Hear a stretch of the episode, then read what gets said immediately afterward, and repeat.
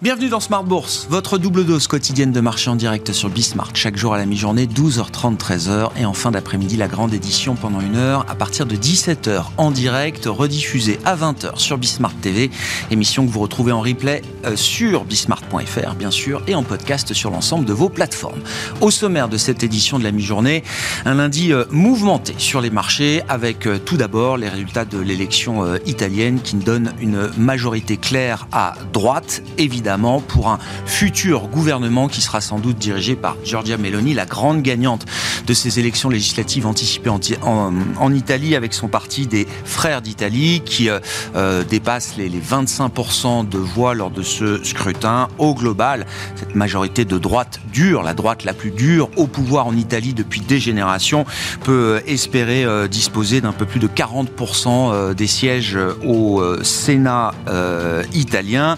Une majorité claire donc, mais euh, une majorité qui ne sera pas suffisante non plus pour pouvoir modifier la constitution euh, italienne. Quelle sera la feuille de route de Giorgia Meloni euh, face aux marchés notamment qui sont très tourmentés en ce moment? Nous en parlerons d'ici quelques minutes avec Fabrizio Pagani, responsable global de la stratégie économique de Musinic, qui sera avec nous en visioconférence depuis l'Italie justement. Et puis l'autre événement de marché depuis la fin de semaine dernière, c'est la défiance extrême des investisseurs vis-à-vis -vis de la stratégie stratégie budgétaire affichée par le nouveau gouvernement britannique. Le mini-budget a été dévoilé vendredi dernier et a déjà donné lieu à des mouvements d'ajustement violents, historiques sur les actifs britanniques, à commencer par le sterling qui connaît une dégringolade euh, spectaculaire pour une devise du G7. Le sterling qui était encore à 1,15$ au début du mois de septembre 1,10$ vendredi et qui s'est retrouvé ce matin sous 1,05 et même sous 1,04. Hein. Le sterling qui essaye de se stabiliser autour de 1,07 euh, euh, au moment où on se parle, mais la pression des marchés sur le nouveau gouvernement britannique est euh, d'ores et déjà maximale. Et dans ce contexte de marché tourmenté, nous parlerons évidemment des enjeux techniques du moment avec des marchés actions alors qui sont pas mal chahutés effectivement avec des indices en Europe et aux États-Unis qui reviennent sur les points bas de l'année, des points bas qui avaient été atteints fin juin et début juillet. Ce sont des points bas décisifs, évidemment, des zones techniques très importantes qui restent défendues à ce stade, on va le dire comme ça, avec un, un CAC 40 et des indices européens qui sont en baisse, mais en baisse mesurée avec un CAC pour l'instant qui traite au-delà des 5750 points à mi-séance.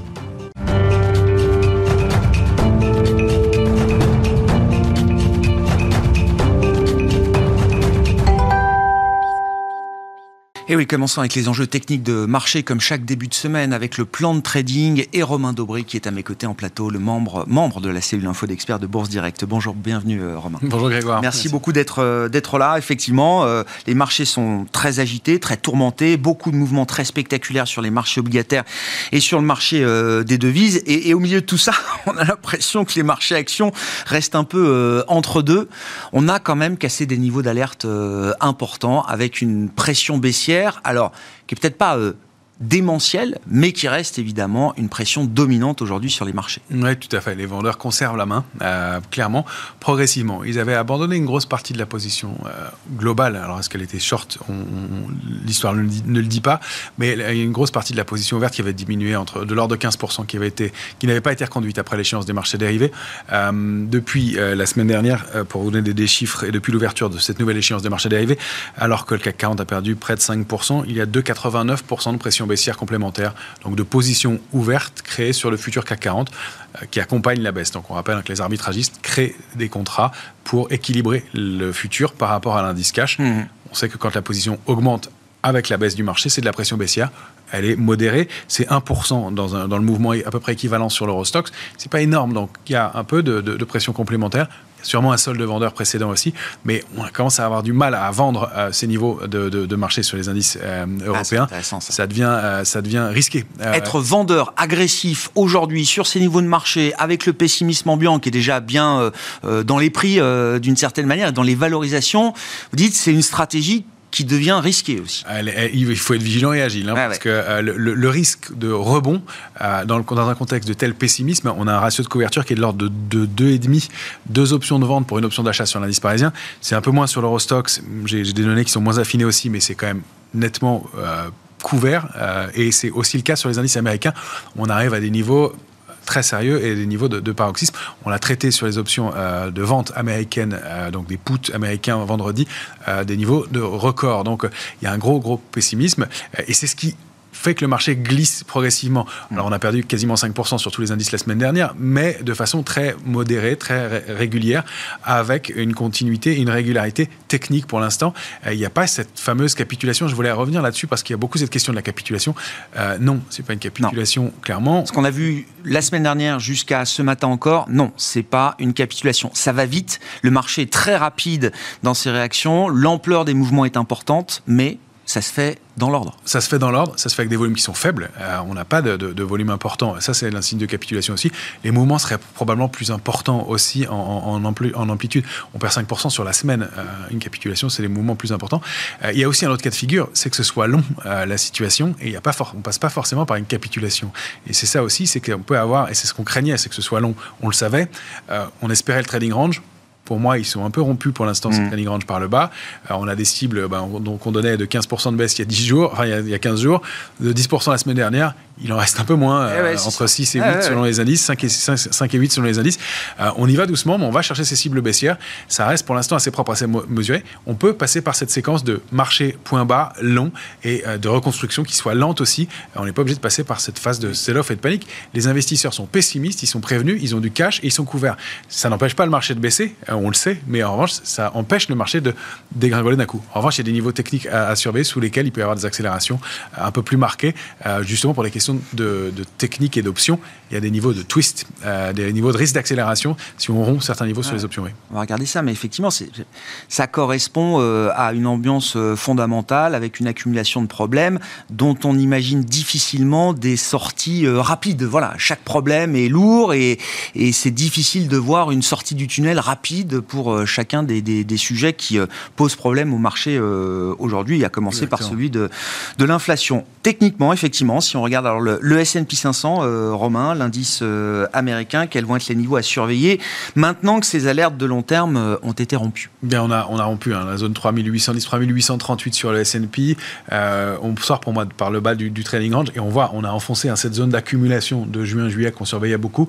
on est passé en dessous. Alors, on peut considérer qu'on est sur la borne basse et on peut encore construire. Hein. C'est encore possible de préserver ces points bas, mais le gros de la zone on est passé en dessous clairement et en gap encore une fois euh, avec un nombre de gaps assez assez assez impressionnant. J'ai compté sur le Nasdaq dans les deux sens, hein, 9 gaps. Je crois que sur le S&P ça va être la même chose. Euh, donc voilà, 3810 rompus, enfin 3838 rompus. La zone cible c'est 3898, 3508. La cible idéale 3460. Euh, on a de bonnes chances d'aller chercher ces, ces niveaux-là. Ça peut mettre un peu de temps. Il y a un tel consensus pessimiste mm. qu'on euh, peut rebondir un peu, retourner chercher 3810, 3838, pourquoi pas un peu au-dessus et aller baisser ensuite. Ça va être un marché compliqué, ah technique, haché. C'est un marché qui reste à la main de la spéculation, il faut le savoir. Donc, euh, il est moins liquide, moins fluide, des écarts rapides, douce gap sans cesse.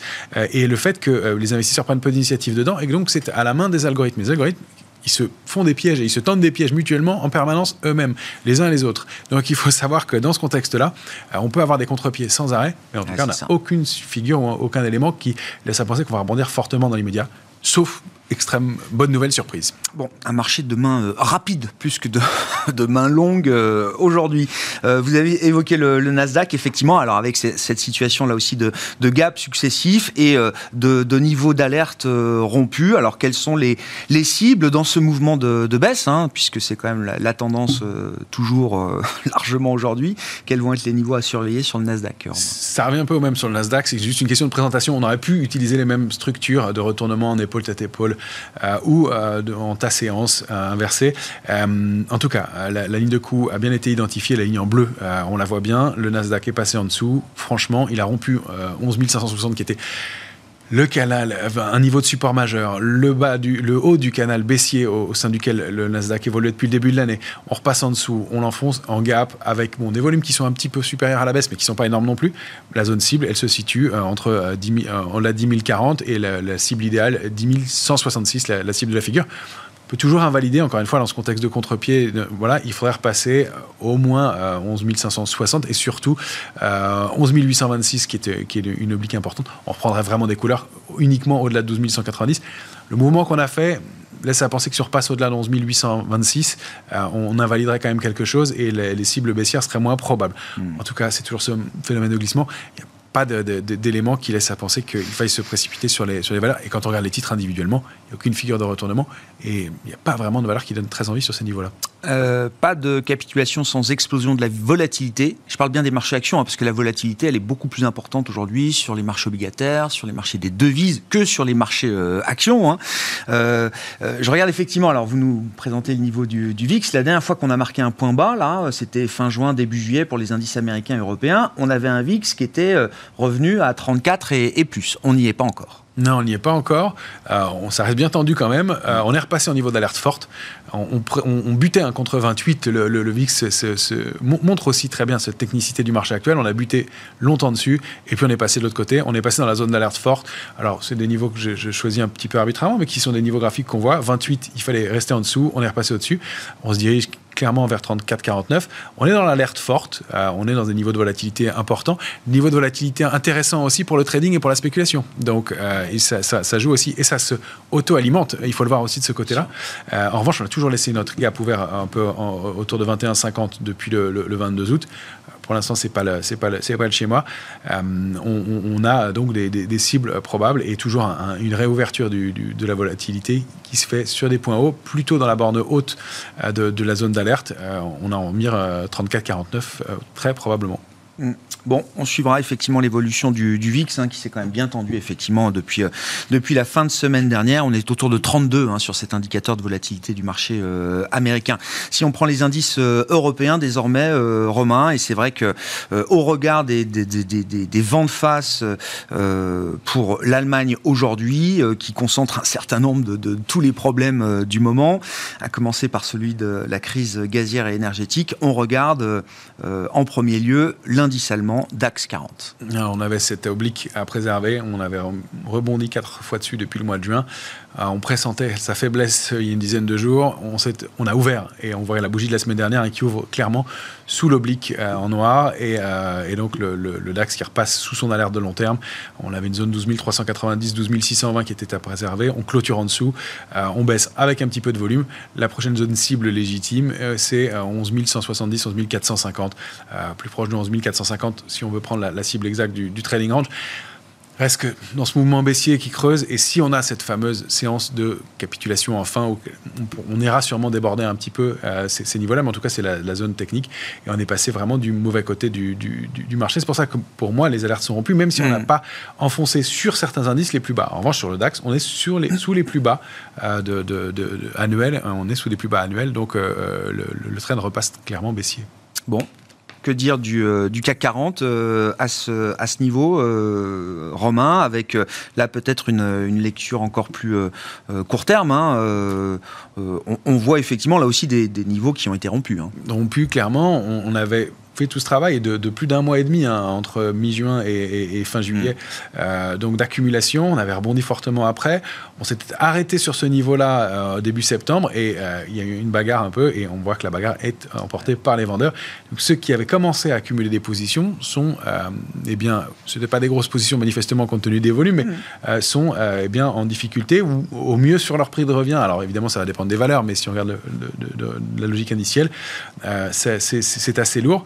Euh, et donc, on, a euh, rompu 5832. Euh, Alors, j'ai réajusté, c'était 838, on l'a réajusté à 832, 5832,5. ça, c'est vraiment le premier niveau à essayer de, de redéborder pour reprendre des couleurs on serait neutralisé euh, au-delà de 5970, 6040 surtout. Ce serait vraiment le niveau euh, intéressant. Pour l'instant, la cible et le chemin, on préserve 5726 qui est un gros niveau de support, mm. mais la cible et le chemin, elle se situe entre 5390 et 5506 euh, avec une cible aux alentours de 5480 points. la duplication du, trading range et de la zone dans laquelle on se trouvait avant. Et encore, je suis un peu conservateur. On pourrait, on pourrait être plus, plus, plus pessimiste sur les, sur les cibles compte tenu du, du mouvement et de la sortie. On voit bien qu'on a été buté ce matin à nouveau sur 5832. Euh, dès qu'on rebondit un peu, c'est une opportunité pour revendre pour les algorithmes. Et encore une fois, il n'y a pas ou peu d'initiatives. Bon, et puis du côté des, devises, alors c'est la grande pagaille pour les grandes devises mondiales euh, aujourd'hui, avec euh, à chaque fois, j'allais dire, des, caractéristiques ou des spécificités qui peuvent expliquer l'exacerbation des, des, tendances et des parités. Le sterling, évidemment, est pénalisé par la stratégie budgétaire britannique, mais quand on se rapporte au dollar, il faut regarder effectivement le dollar en tant que, en tant que devise absolue, et là, aucun signal euh, d'essoufflement, de relâchement dans la course en avant du dollar face au reste du monde. Non, on y a, on y a cru un tout petit peu il y a une dizaine de jours avec une cible à 110,94 euh, un petit peu, un petit peu en dessous, euh, qui était un niveau de résistance intermédiaire. Euh, et non, le retour sur le bas du canal a été payé auto, hyper rapidement et le, le, dollar reste, reste très fort. Il reste plus 20% sur un an déjà hein, quand même. Plus 20% sur un an. Il reste au sein de son, son canal haussier. Il est allé chercher, je pense, une borne haute du, du canal pour l'instant. Mm. Ça dépend comment on le, comme on, le trace, on peut considérer qu'il a peut-être un, peu débordé. La prochaine grosse résistance, c'est 113,70. Euh, et euh, ça correspondrait donc euh, sur le sur l'euro, eh bien c'est 0,9910 qui était le gros support qui a été rompu. C'est 0,9430 derrière. si on veut extrapoler plus loin, 0,89 les, les gros niveaux à surveiller. il faudrait repasser largement un 0,219 et un 0,4 pour invalider le mouvement baissier sur l'euro. On n'y est évidemment pas pour l'instant du tout. On voit la force du dollar contre toutes les, autres monnaies et effectivement cette pression euh, qui est lourde pour l'ensemble des marchés, bien sûr. Merci beaucoup euh, Romain pour cet éclairage technique chaque lundi avec nous en plateau. Le plan de trading à 12h30 avec Romain Dobry, membre de la cellule Info d'experts de Bourse Direct.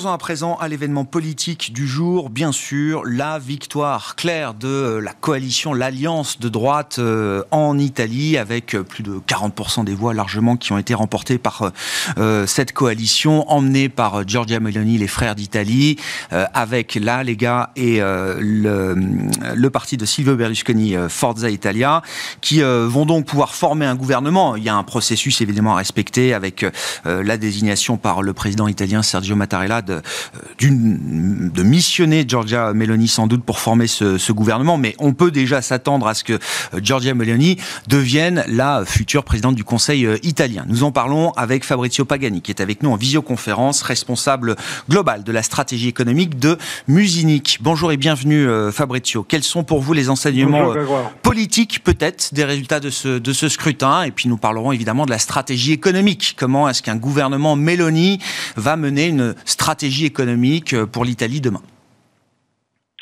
Oui, bonjour. Euh, alors, je dirais que, comme vous avez dit, la, victoire de la, droite euh, est une, victoire très nette. on l'attendait, mais peut-être c'est même plus net de ce qu'on pouvait imaginer. du point de vue politique, il y aura effectivement un gouvernement de droite qui va se former dans les prochaines semaines, probablement à la mi, mi, mi-octobre, fin octobre, on aura, on aura les nouveaux, les nouveaux gouvernements. Euh, c'est pas encore clair quels seront les, les, les, ministres euh, dans les positions clés. Et ça, c'est important aussi pour les marchés parce que vous savez que les ministres des Finances, euh, c'est important partout, mais en Italie, il a, il a une importance particulière vu aussi la, la dette euh, que nous avons et l'attention que les marchés ont vis-à-vis euh, la loi des finances italiennes qui doit être euh, présentée euh, dans les prochaines, euh, dans les prochaines semaines aussi.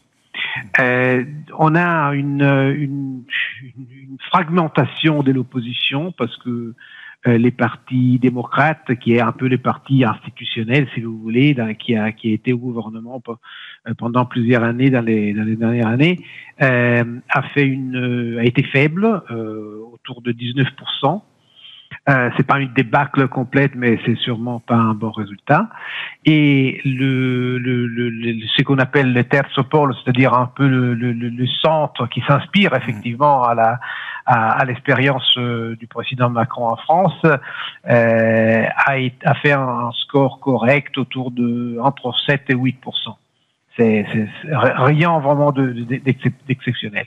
De, Plus intéressant, c'est les scores de des Cinque Stelle qui étaient donnés déjà très faibles, mais qui ont, ont su avoir un, avoir un sursaut dans les derniers jours de la campagne, surtout au sud, où ils sont connus, connus pour avoir introduit cette sorte de reddito di cittadinanza, de, de, de, de salaire minimum pour, pour, les, pour les plus démunis, qui a été très populaire dans les, dans, dans les mezzogiorno d'Italie. Ça, c'est un peu le cadre. Que peut-on dire de la, stratégie euh, sur le plan économique? Notamment, qu'est-ce que vous comprenez aujourd'hui de la, volonté d'une Giorgia euh, Meloni, qui va présider effectivement sans doute le, Conseil italien? Elle a repris hier dans son discours de victoire une citation de Saint François d'Assise qui résume, selon elle, sa, sa stratégie. Euh, nous commencerons par faire le nécessaire, puis nous ferons ce qu'il est possible de faire, et nous réaliserons enfin l'impossible. Qu'est-ce qui semble nécessaire dans un premier temps à accomplir? Sur le plan économique, notamment pour un futur gouvernement euh, de Giorgia Meloni ben, Je dirais que ces propositions économiques euh, ont été plutôt traditionnelles, je dirais, conformistes euh, pendant la campagne électorale. si vous voulez, dans toute la droite italienne, il n'y a plus cette ces positions extrêmes de de Italexis des sorties de, de, de l'euro, euh, même la Ligue a un peu a, a, a, vraiment mis, mis de côté ces, ces, euh, ces, ces, attitudes extrémistes. Euh, pour, pour, alors, Mélanie, c'est effectivement un peu un mix, un mixte de euh, une, une, politique sociale des droites, vous voyez ce que je veux dire, mmh. euh, avec une certaine euh, à pile conservateur, surtout sur le plan budgétaire. Euh, elle a été très ferme et nette vis-à-vis aussi ses partenaires en coalition à dire que c'est pas nécessaire de, de, de, de faire euh, de faire de la nouvelle, nouvelle dette pour euh, euh rembourser ou réintégrer euh, les, les, entreprises et les familles qui ont été touchées par les, les prix de l'énergie et qui en Italie ont monté vraiment d'une façon extraordinaire. Euh, et que les mesures qui, qui Draghi a, prises, elle, elle, elle pense, sont, sont, sont, suffisantes ou quand même euh, plus ou moins suffisantes. Euh, ça, ça c'est pour le moment. Euh, bien sûr, euh, on, verra, on, verra, Il faudra voir la, la, la, la, loi des finances, qui, comme je disais, doit être présentée euh, bientôt. Mais je pense pas qu'on aura des grandes surprises. Euh, les, vrais tests, c'est plus sont deux, je trouve. Un, c'est l'implémentation du, du, plan national des relances euh, dans les cadres du Next Generation EU. Euh, qui est une défi pour tout le monde. C'était un défi même pour les gouvernements euh, Draghi, même si Draghi a, a, réussi bien, très bien à se débrouiller. Et c'est un défi pour, pour les nouveaux gouvernements parce que les, les, les choses à faire, euh, les investissements, les réformes à faire sont, sont vraiment beaucoup. Et avec un scrutin de la Commission européenne qui est plutôt serré. Et, et les deuxièmes, c'est les réformes, les réformes structurelles. Sur ça, on n'a pas des, des, vraies indications des, des, son côté sur, euh, la, volonté et la capacité d'implémenter des, de des réformes euh, pour la croissance italienne. Sur le, plan Next Gen EU et la, la relance euh, budgétaire italienne, euh, quels vont être les points euh, importants à regarder euh, Fabrizio, vous l'avez dit, effectivement, il va y avoir une supervision très serrée de la part de, Bruxelles, hein, qui va débourser beaucoup d'argent pour l'Italie. L'Italie est le premier récipiendaire du plan Next Gen EU. Dire, chaque investissement, chaque programme de dépenses doit être attaché à des sujets très précis, avec des conditions qui sont finalement euh, assez, euh, assez restrictives d'une, euh, d'une certaine manière. Est-ce que le, le chemin est bien balisé de ce point de vue-là? Est-ce qu'il y a quelque chose d'assez automatique? Ou est-ce que non C'est un sujet encore très politique, y compris pour le futur gouvernement Mélanie oui, alors j'aimerais bien rappeler aux, téléspectateurs français que en Italie, les plans de relance, c'est quelque chose qui est très très connu euh, est très euh, débattu. C'est vraiment, il a été vraiment au centre du débat politique pendant des mois. Et, et d'une certaine façon, il reste au centre du débat politique parce que c'est c'est un, un, montant euh, d'euros que la, la, la que, l'Union européenne va soit prêter, soit soit soit donner à, à l'Italie très important. On parle exactement de 200 200 milliards en, en plusieurs années, mais jusqu'au au, au 2026. Eh, eh, je dirais deux choses. La, la, les gouvernements Draghi a effectivement donné un, chemin très très précis et, et, ferme sur sur sur l'implémentation du, plan. Au même temps, Madame Meloni a aussi annoncé qu'elle voudrait revoir des éléments du plan. Moi, je pense que sur ça, ces ambitions vont être plutôt limitées parce que peut-être on, aura des révisions à la marge qui sont liées, qui peuvent être tout à fait correctes, liées à, aux problèmes énergétiques du, du, moment.